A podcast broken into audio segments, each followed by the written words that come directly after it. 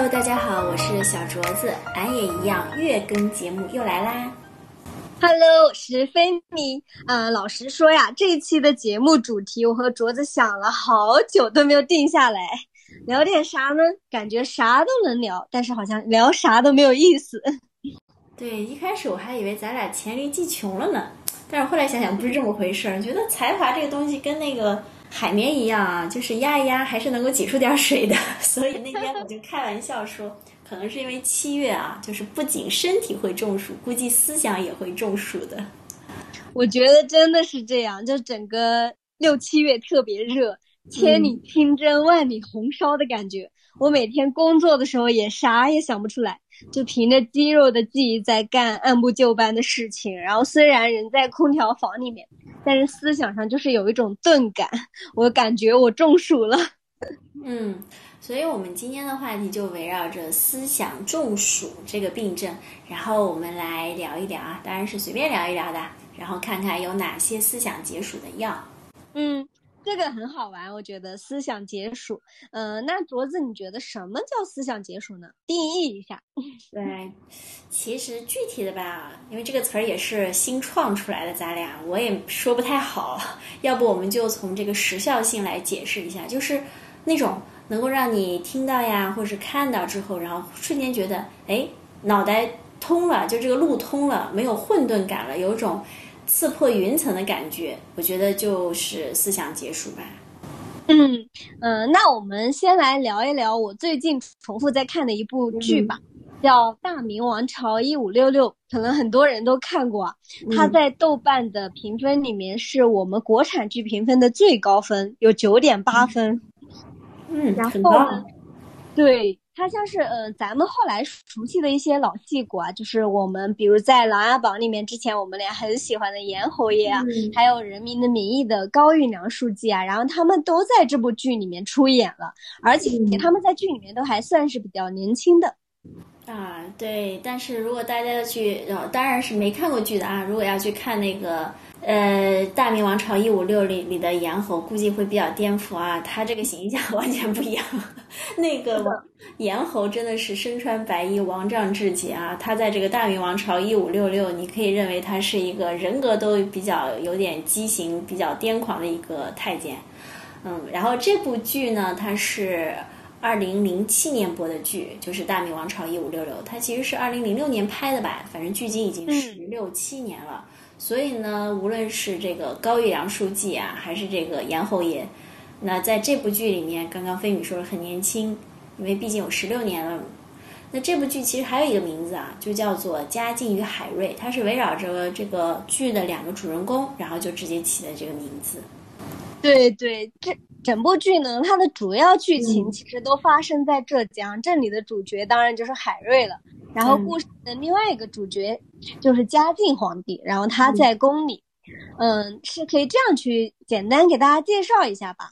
严嵩为首的严党呢，他们为了填补亏空的国库，就提出了一个改稻为桑的政策，就是说浙江的人民你不要再种稻了，直接改种桑苗，然后呢织了丝绸之后，我们把它卖到西洋去赚钱。嗯，哎，这里要跟大家先说一下啊，这个。改稻为桑这个事儿呢，放在浙江难度很大。为什么？因为浙江一直都有一种说法，叫做“七山二水一分田”，它田本来就很少，然后呢，老百姓吃饱肚子就有点难。你这个时候还要把稻田又转成桑田，那老百姓吃饱肚子系数难度系数就更大了。所以把这个国策要推行下来呢，就比较难。然后就跟大家解释一下哦，然后行，接着介绍。嗯。而且他那个主要问题是，严嵩他们并不是真的说是想要去种桑田，然后去让人民生活，还是怎么样？他们其实要做的事情是在这个过程中去做土地兼并，去让富商去压榨百姓。然后，嗯，大家仔细看就行了。这个就现不现在不细说。然后还有两派呢，是这样，一个是张居正、高拱、徐阶这个徐高张为首的誉王派，他们嗯可以说是清流吧。然后他们有时候会说什么要考虑百姓啊之类的，然后想，但其实他们也是会想要找一些严党的问题，然后利用这个他们改道为桑的事情来让严党倒台。嗯，然后另外一个，哦，对，其实我特别想说的就是，好受不了张居正那边说什么要苦一苦浙江的百姓了，就是他们在那边说，就像那个李诞当时在那个辩论赛上不是说了这么一句话吗？就既不苦其心志，又不劳其筋骨，就总想着怎么牺牲小的去挽救那个大的。对，我觉得。针对他这个事情，就后来赵贞吉就是那个后来的浙江巡抚，他也这么说，就说要苦一苦百姓，我们要抓紧搞一下桑苗，然后去给胡宗宪军国大事是要事。然后海瑞说的一句话就是最对的呀，他说那么多贪官的赃款不去抄家，不去管他们，还要苦一苦百姓，真的就是。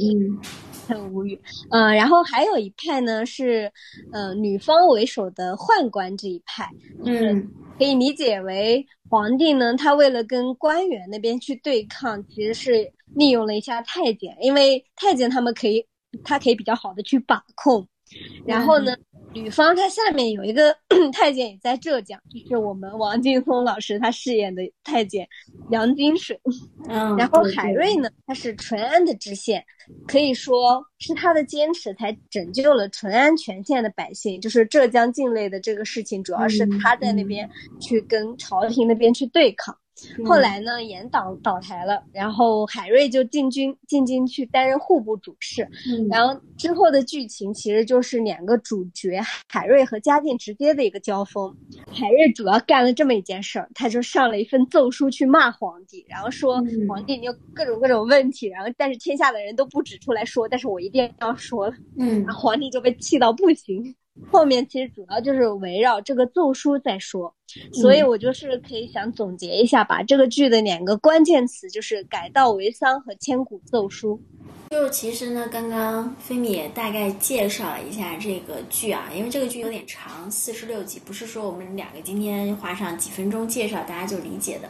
其实说白了呢，这个剧呢就是反映的是明朝已经在嘉靖年间，然后这个时候的一个。整个国家管理的一个状态。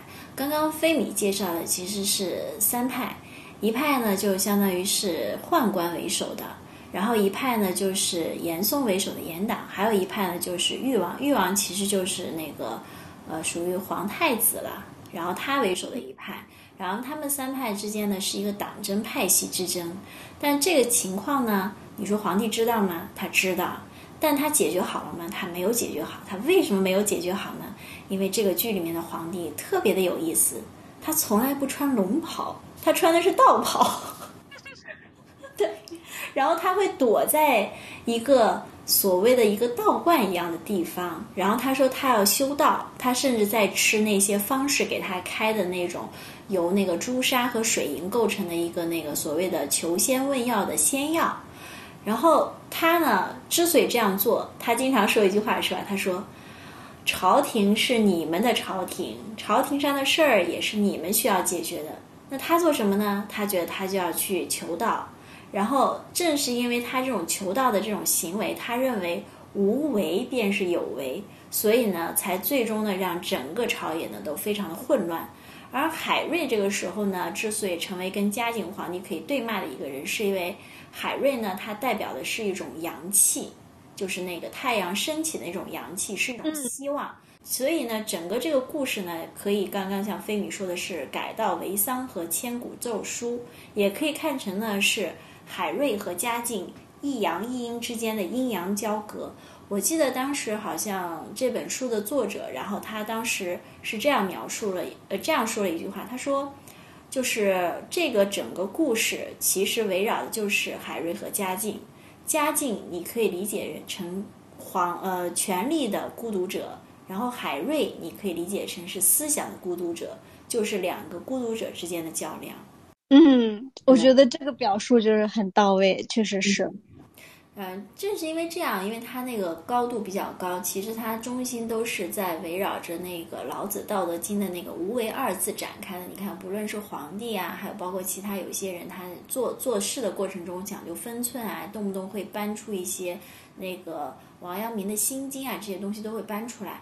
所以呢，它其实整个剧是一个比较难懂的剧，然后甚至有人还专门写文章去反复剖析这个剧的难点。唉，那等一下。本来咱俩都已经思想中暑了，你怎么会用这个剧，会首推这个剧作为解药呢？你是想以毒攻毒吗？嗯，倒也不是。嗯，这个剧里面确实很复杂，就是剧里面的人有八百个心眼吧。我觉得我活不过一集，但是我觉得这部剧有一些能让我脑袋叮一下的感觉。嗯，举两个例子，有一段是这样的：严嵩他说，倭寇。可不剿，但不可全剿。哎，我一开始看到这句就很懵。倭寇，你肯定要把它全部剿灭啊，不然不是危害国家百姓的安全嘛？对吧？后面呢，他是这样解释的：他说，因因为倭寇必须要用胡宗宪的人。然后你可以这样解释，就是胡呢，他是严嵩提拔上来的人，嗯，所以只要有倭寇，胡宗宪他就要在。胡要在的话，就没有人可以扳倒严嵩，然后就觉得好厉害啊，就是那个道理嘛。你有得，你得有不可替代的价值，比如说在职场上，你的团队，你的用的人也要有这个核心价值，那才能屹立不倒。嗯，还有一个例子是跟海瑞有关，嗯。就改道为桑这个事儿告一个段落之后呢，别人其实是把海瑞想推举让去让他去升职嘛，去做知州之类的，但是他不要，他跟那个胡宗宪说，你可不可以把我推到江西分宜去当知县？分宜是什么地方？是严嵩的老家，严嵩有一个外号叫严分宜，然后他就觉得他能够去治一治。然后胡胡宗宪听了之后就说：“海瑞，你把自己看得过重了。”然后我听到这个其实不太理解，就很懵。然后胡宗宪解释了一下，说：“你是个刚正的人，敢说话，敢抗上。可真要抗上，你这个七品能扛得过谁？在浙江，你能做些事儿震动朝廷，那是因为你背后有人要震动朝廷。到了江西分宜，凭你一个人又能震动谁？皇上有要用的人，你谁也扳不倒；皇上不用的人，谁也保不了。”嗯，通过你这样一说的话，好像这个剧是可以深挖一下的哈。啊，我觉得就是，其实放在现代，嗯，人与人之间的关系学，其实，哎，其实也不分古啊，或者是不分今这样，是人与人的关系永远都是差不多的。我觉得在工工作中，有的时候我们可能也要更多的做到识人和识事。就我们以前老觉得识人识事就看清眼前的人，看清这件事，其实不全是这样。不光要看清眼前的人，还要看清眼这个眼前之人的背后的一些情况，否则的话，在处理事情的时候就很容易，然后就会伤及一些东西，以至于没有办法去借势，或者是没有办法顺利的推进这件事。尤其是在这种朝政过程中，这种特点就体现的更加全。所以，就像你说的，啊，就不能够活过一集。我觉得我半集也活不活不过，因为我好像很多时候。就会就真的会做到什么就事论事，然后就会疏于对人的那种认识，或对关系的那种认识和经营吧。对，我觉得你说的很对，就是从古至今嘛，人性这种东西它是不会变的。然后，所以你看这部剧的时候，就会有一种很多地方都会让你感觉啊，瞬间清醒了。所以我之前跟你说，我把这个剧叫做藿香正气水。哎，对，我觉得如果。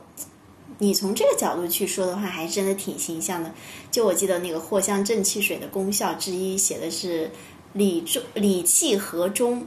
然后我觉得刚刚你至少从经营关系这个角度去剖析的话，还真的好像是大明王朝一五六六就撼动了整个人人与人相处的关系学的一个思想底层吧。可能真有一点点那种绝地三尺的感觉，还真的像是。藿香正气水，那个理气和中的味道，哎，我觉得这个倒挺形象，挺好的。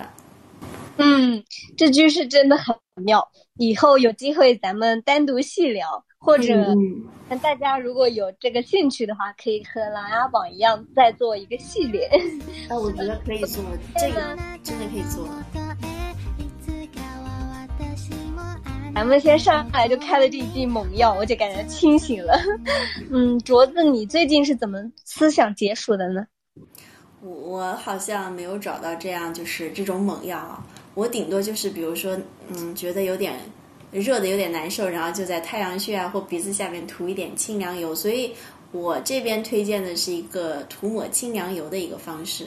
这个是我最近两个月吧，我在听一档那个付费节目，就是卓克老师的一个科学思维，然后他会从生活中我们常听到的一些科学理论出发，就是让我们看看实际上有多么有很多伪科学，因为伪科学其实顺应的是我们人底层就觉得想去追求的一些目标。你会觉得，哎，我为什么这么努力了，我还没有达到那个效果？或者是我我投入了这么多，为什么我还没有成功？或者是我以为这个事情本来是这样子的，然后我我也很很用心的在去做，但是为什么没有成功？就人就会焦躁嘛，然后这种焦躁的感觉就有点像中暑，就是觉得很烦躁，然后就大脑的混沌了。但是我觉得听了他这个节目，就觉得啊，原来我们追求的目标本身就是错的。然后就他通过那种抹清凉油的方式，让你瞬间清醒，就觉得其实你的目标本身就错了，你的想的也错了，所以其实你所有的这些烦躁都随着这个清凉油抹了抹，然后瞬间就清凉了。你看他那个开头的 slogan 就非常的有清凉感，他说。知识这东西就是要及时的核实和订正，尤其是那些从别人口中听来的知识。你听到这个 slogan 有没有一种就洗澡时候被瞬间一股水冲掉浑身泡沫的清爽感？哎，真的，我以前经常就是看书啊，或者看，就总担心自己记不住那些知识，就觉得我看了也白看。但是我听完你这句话，就会觉得我记不住又怎么样？反因为还没订正过呢。对对对。就是那种没有订正过的知识，其实也不用强塞到大脑，还要感觉腾出空间去收容它，那还不如把它们索性不用记住，腾空了，还大脑还能多记住一些有用的知识，是这感觉是吧？就是哦，听了你说的，觉得这个节目还挺有意思的。嗯，然后我们呢，不妨就举一个我听过的话题啊，就卓克老师说的，就是这个牙膏。很熟悉吧？天天都用啊！市场上的宣传牙膏的广告，我们是不是也特别熟悉？就是功效很多。对，什么美白、坚固就很多。哎，你不要告诉我这些都是宣传泡沫。对，就真的需要清凉油的地方就在这，就真的这些宣传是泡沫，宣传泡沫。就牙膏的作用其实真的只有一个，坚固牙齿。而且还是要通过含氟，就这个牙膏必须要含氟实现。因为现在很多牙膏不是甚至说什么啊，我这个牙膏是最先进的啊无氟牙膏，其实就坚固牙齿，它是有一个化学机理在的。它背后的原理是氟化物取代了牙齿表面的氢氧根离子，然后牙齿表面就成分啊，它就从原来的磷灰石变成了氟磷灰石。然后，因为氟磷灰是存在嘛，就使得牙齿这个成分呢就更加的耐磨了。至于刚刚你说的什么美白的作用啊，其实就没有像广告中说的那么立竿见影。当然啊，卓克老师也说了，你用牙美白牙膏，你刷个三十年、二十年，倒真的有可能白那么一点点。但是你想通过刷牙、刷刷牙，然后立刻实现那种。就是广告明星的那种不灵 不灵的白白的感觉是不可能的。就他举了一个例子啊，我觉得他这么说的，他说，因为牙齿本来的颜色就是那种带一点点乳黄色的那种白玉的颜色，所以那种雪白雪白的牙齿是不可能通过刷牙来立刻实现的。你这么说，我突然理解了为什么大家说。牙膏什么都可以刷白，除了牙齿，因为牙齿本来的颜色就是有一点点黄的。对，就是究其根本都是黄的，你就不可能刷的那么白嘛。对，那这么说，以后要是哪家广告再说什么无氟新配方，我就可以去打假了。对，拨打三幺五。对，话说回来，这种节目确实是清凉流行的，小处涂抹一点，然后就慢慢发挥作用，还挺柔和的。对，它就是不像那个大明王朝一五六六一样，就一次性撼动一个根底，然后对像，然后慢慢你你撼动根底了嘛，你对其他事物的看看法就感觉像近视眼戴上了新配的近视眼镜一样，就非常的清晰。像卓克老师这些节目，他一期嘛就是一个主题，然后他只针对这个主题，然后进行一个小型的清凉，所以就是我说的清凉游行的。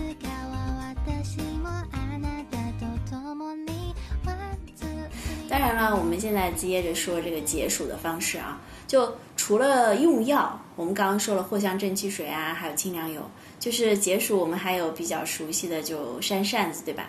那菲米，你觉得在你心中就哪部剧啊，或者是哪本书，其实是有像扇扇子一样的作用的？就清风徐来，图一个心静自然凉。想到的是你娟的《深山下牧场》。哎，这个书名我觉得听着就非常解暑。我记得咱们俩好像两年前应该看过这本书，是吧？嗯嗯，对，深山就感觉很凉快，然后牧场也很广阔，所以超适合夏天解暑。因为我记得其中好像有一段文字，然后它好像本身也很能概括这本书，文字写的也很优美。夏牧场的确过于俏寂，少有盛大的相聚和庆典，但繁盛的夏牧场本身就是一场盛宴啊。餐布展开之处，青草繁生，食物与安宁甜蜜的并置，哪怕是最普通的一道茶饮，都能令人目眩神迷。这正是一年之中最舒适、最丰饶的时光。啊，真的特别舒服。我最爱的就是里面那种慢节奏的生活，比如这段文字，原文是这样：每当我结束一场漫长的散步，遥遥向家走去。远远看到那片绿色山坡上倾斜平躺的牧草，是视野中最寂寂的脸痕，总会怦然心动。我看了一下我当时的笔记是：好想去过一段这样的日子，每天漫长的散步，视野特别开阔。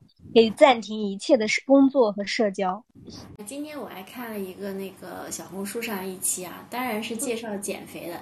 他说，如果你长期控制了饮食，然后又加强锻炼，但你依然有薄薄的一层脂肪没有下去，那就是可能因为皮质醇过高。然后他说，怎么样降低你的皮质醇呢？就建议你每天下班之后，然后去进行一场。室外的散步，比如说小公园啊，或者是小花园这种去散散步，溜达了个一个小时，你的皮质醇水平就降低了。我我也是跟你一样，就特别喜欢那种散步。然后最近我跟我男朋友出去散步的时候，晚上还会一边散步一边背古诗词。当然，如果我背不下来，没有他背得快的话，我还会发脾气。你们这个真的是有趣又很有文化的散步了。我真的也特别喜欢散步时候聊天，就是感感觉也是每天下班之后的思想解暑环节了。就是现在夏天很热，但是你晚上出去散步聊聊天，就会觉得思想上很舒服。是的，尤其走在十字路口的时候，感觉风就一下子呼呼的就特别大，然后当时心情一下就非常清凉。哎，对我散步的时候居然还看到小刺猬了。就晚上，小刺猬也在散步。我觉得野外能看到小刺猬就很可爱啊。然后我就觉得，嗯，我们这边的这个环境啊，生态是真的很好。是的，那天我看到你发我的图了，好可爱。对，就我靠近它给它拍照的时候，它那个滴溜溜的眼睛看着我，就他其实也明白他跑不快，他只能够任凭我给他拍一张照片，就有一种嗯。你为刀俎，我为鱼肉，视死如归的那种认命了的感觉。然后我们说回那本书，就《夏牧场》，还有就是特别想说的话，哎，刚刚对我们也谈到动物嘛，就是《夏牧场》里面，他也是说，就是很多动物很友好。他说，第我第一次知道羊还会吃盐，马也会四蹄朝上一扭一扭的撒娇，太可爱了。人与自然在牧场里是很好融合在一起的。对对，还有我印象特别深刻的一个地方是说，那个牧民他们转场的时候，一路上就会不停的遇到骆驼队啊，还有羊群，嗯，他们搭乘的汽车就只能不停的去熄火绕路，他们那个车也不太好，然后就是总是得耽搁不少时间，但是从来都没有人会抱怨，无论是司机还是乘客，因为可能周遭它本来节奏就是慢的。然后在一个慢节奏的地方，你就会觉得让那些驼队啊、羊群呀，虽然耽误时间，但是好像像遵守一种规则一样，也不会有那么多的抱怨了，是吧？对，嗯，还有一段也是跟汽车有关，就是很搞笑。他们进城一次会比较困难嘛，所以大家一般都是很多人一起去搭乘那个破破烂烂的车，然后路上有的时候车就会坏掉，然后你知道他们的反应是怎么样的吗？就很。司机和乘客就一起高高兴兴的商量着修理，你出一个主意，我出一个主意。女人们则解开餐布果儿，往草地上一铺，切开狼块，然后掏出铝水壶，一边欣赏男人们修车，一边就开始悠闲的野餐，就就不紧不慢、悠然自得的态度，好喜欢啊！哪像咱们现在，要是车坏了，这种时间被耽搁了，真的要跳车，骂声不断的了。对对对，然后我估计女人们肯定在旁边掐着腰说：“让你干点啥不行？你是吃啥啥不剩，干啥啥不行，是吧？” 就是，对。然后我觉得看看那个，就李娟笔下的慢生活，就这种本身节奏慢起来就非常结束。哦，对了，我针对这一块就是这种扇扇子这种风格的结束方式，我很想推荐的是一部电影。你推荐的是书嘛？那我推荐一部电影好了，是那个。本木红、本木雅弘和广末凉子演的一部电影，零八年的叫《入殓师》，豆瓣评分有八点九分。然后他那个故事倒是挺简单的，就有点类似，应该是去年吧，就是 B 站的时候有一个短剧叫做《三月找到新工作》，就那个呃，本木雅弘他其实扮演的是一个叫做小林的男人。因为他贷款买了昂贵的大提琴，他本来想说在跟着乐队有一个很好的发展，但没想到乐队就突然解散了。就像刚刚说的，平台没有了，个人能力再大也没用啊。然后，所以他就没办法，就带着妻子美香，就是广木凉子扮演的，然后回到了十八线的一个小县城。但是无论反正你是走到哪里嘛，你肯定生活都是第一的嘛。所以小林呢，他作为那个一个男人，他就要去找工作，要养家。然后他就被一则广告吸引了。他说：“录用即为正式工。”就是在日本，它其实的工种是分成基本两种啊，一种是属于正式，一种是非正非正式。非正式它是有计时的那种，它就相当于你干了多少，然后或。以天或者一小时来给你算，那这种的工资就不高。但如果是正式工的话，它就有保障，还会有各种保险缴纳，它工资也比较高。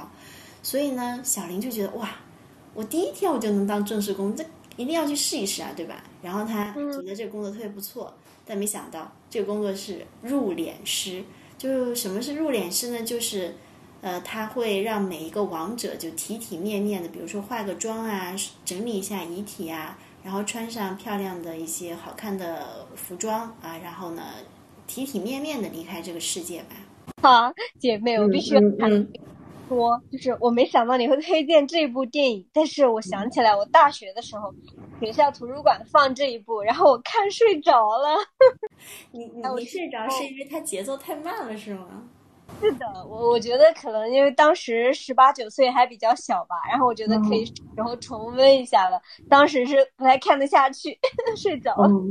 它的节奏是真的很慢，所以就刚刚不是说到李娟笔下的慢生活，我就想到这个慢节奏电影。就炎热的夏天，你不觉得有时候看看这种电影，就慢节奏本身的电影，尤其是这种就是电影，它色调又非常的柔和，语言又很少，然后呢？这种电影就会让人突然间觉得心情很静下来。然后说回这个入殓师啊，然后我觉得他的那个语言虽然话很少，但是写的呢都非常的温馨。然后比如说他其中有这么一句，他说：“我并不觉得他们真的死了，而是去了门外的那个世界。我目送他们到那里，体体面面和他们说一句后会有期。”啊，我觉得。他当时就是剧中的人说这句话以后，其实，嗯，作为中国人，其实谈论死亡总归有一些就心理压力嘛。然后有时候说到这些话就比较沉重，然后太过沉重，其实人就就会有一种被压迫之后有点烦躁或尽量不去触碰的感觉。但是这句话一说，感觉就一下子就卸了那个沉重感，就好像真的是。手中有一把扇子，然后慢慢的一下一下的帮将风啊就接力的扇在我面前，然后就周围的烦躁就轻柔的被吹开了，然后内心当时就安静下来，然后再去看“死亡”两个字的时候，也并没有那么让人觉得触目惊心啊，或者是不愿触碰啊，或者是太过沉重的感觉了。嗯，对我感觉这也是很多日本那边电剧啊，还有电影的一个特色嘛。是的，那个大家也很喜欢的北野武，他那个《菊次郎的夏天》，他们就是通过很干净的画面、简单然后又很温暖的语言，甚至有的时候没有语言，只有眼神，就可以一件很沉重的事情。像化骨绵掌一样变成柔柔的风和淡淡的雨，无论你什么时候看，就会觉得心境清凉，所以真的很适合夏天了。嗯，然后有这种功效的书，刚刚就是说菲米也推荐了一本嘛。然后比如嗯，那其他有几本，比如说那个老舍先生的《活着本该精彩》，然后哎这本书也很神奇，我好像每到夏天或七月份就比较热的比较烦的时候，我就会翻一翻这本书。这本书它有四十九篇散文，它就像是纳凉时候的那个晚风。然后我读一段文字啊，它是这么写的：一间客房，几张舒服宽松的椅子，一二小桌。然后一间书房，书籍不少，都是我爱读的。不要风扇，不要留声机，不要麻将机，不要保险柜，不要电话。有人白送，我也不要。一家子人吃的简单干净，一天到晚又不闲着。男的很体面，可不露电影明星气；女的很健美，可不红唇卷毛，鼻子朝天。孩子们都不卷着舌头说话，淘气而不讨厌。这是其中的一段话，就是老舍先生的《活着本该精彩》中的一段话，就读起来就会有一种晚间纳凉的轻松感。你有没有就是有一种特别向往，其实这种简单但不枯燥的生活？对，就刚刚你在读的时候，我的脑海里就会出现一个画面，就是有一种躺在摇椅上，然后拿一把扇子，在夕阳西下的时候，在那边扇一扇，就很舒服。对，我记得那个，嗯，国民美学大师朱光潜老先生也表达过类似的意思，就是说，人在有闲的时候才更像一个人。这种晚间的纳凉就是很轻松，很像一个人，更舒服。是的，尤其是在文字里面，他反复强调不要不要不要，就其实剩下的都是比较简单的。那晚间纳凉也一样，其实你也不需要太多的东西啊，你其实就要一个蒲扇，然后一把摇椅，然后看看星空啊，然后感受一下晚间的风，就是也是不要不要不要，就不要的东西多了，你慢慢就觉得心境就沉静下来。最后推荐一个雷雷雨型的解暑药吧，嗯，毕竟夏日解暑也可以借助大自然的外力，来一场轰隆隆的雷阵雨，然后就，嗯，瞬间就思想解暑了。就是最近不是有台风嘛，然后经常下雨，就凉快了好多，很舒服。哎，我突然间想到那个一句诗啊，就叫做“一觉彷徨浮凝鬼”。解烦为静静安能，还真是一种好办法。就是通过下雨的方式，哎，你倒是说说看，你想推荐的雷阵雨型的结束药是什么样的？你竟然会想到乾隆的诗，偶尔想起。